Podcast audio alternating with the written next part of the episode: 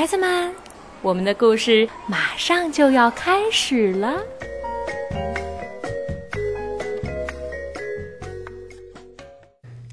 小朋友们好，我是木木爸爸、叶子叔叔，我又来给大家讲故事喽。今天我在福州给您讲故事。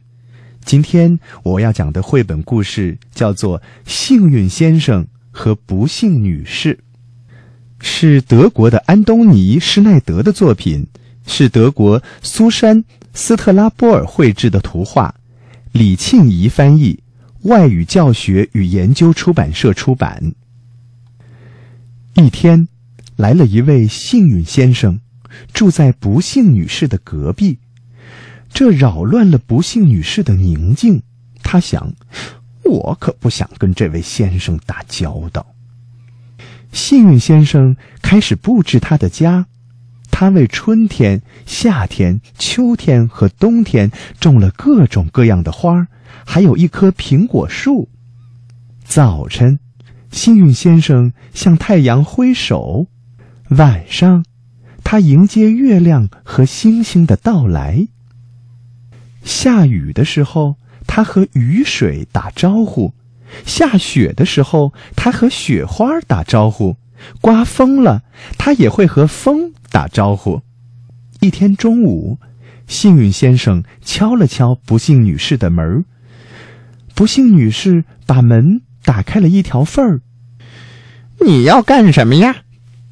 不幸女士不耐烦的问道。“请允许我自我介绍一下，我的名字叫幸运。前不久我刚搬到了这里，这和我有什么关系？”不幸女士打断了幸运先生的话，转身把门关上了。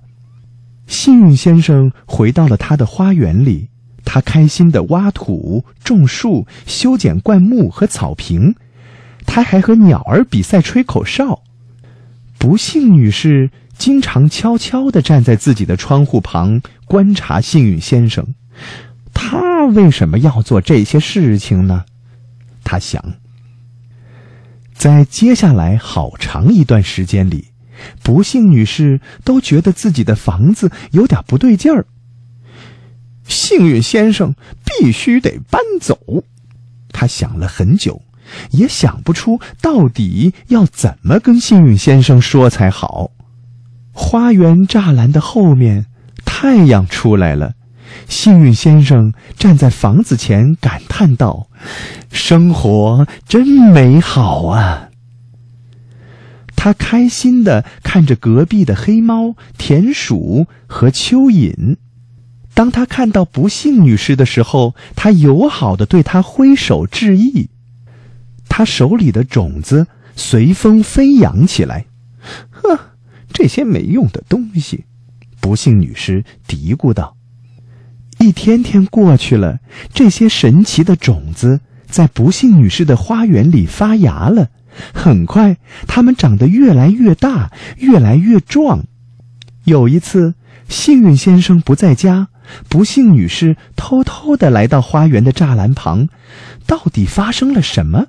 不幸女士被眼前的景象惊呆了，在他和幸运先生的房子后面长出了两颗巨大的向日葵。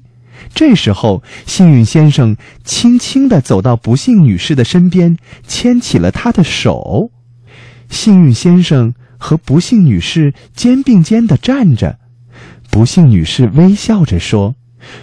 我们住在一个屋檐下了，这是多么幸福的事情啊！小朋友们，今天的故事就讲到这儿，咱们下次再见吧。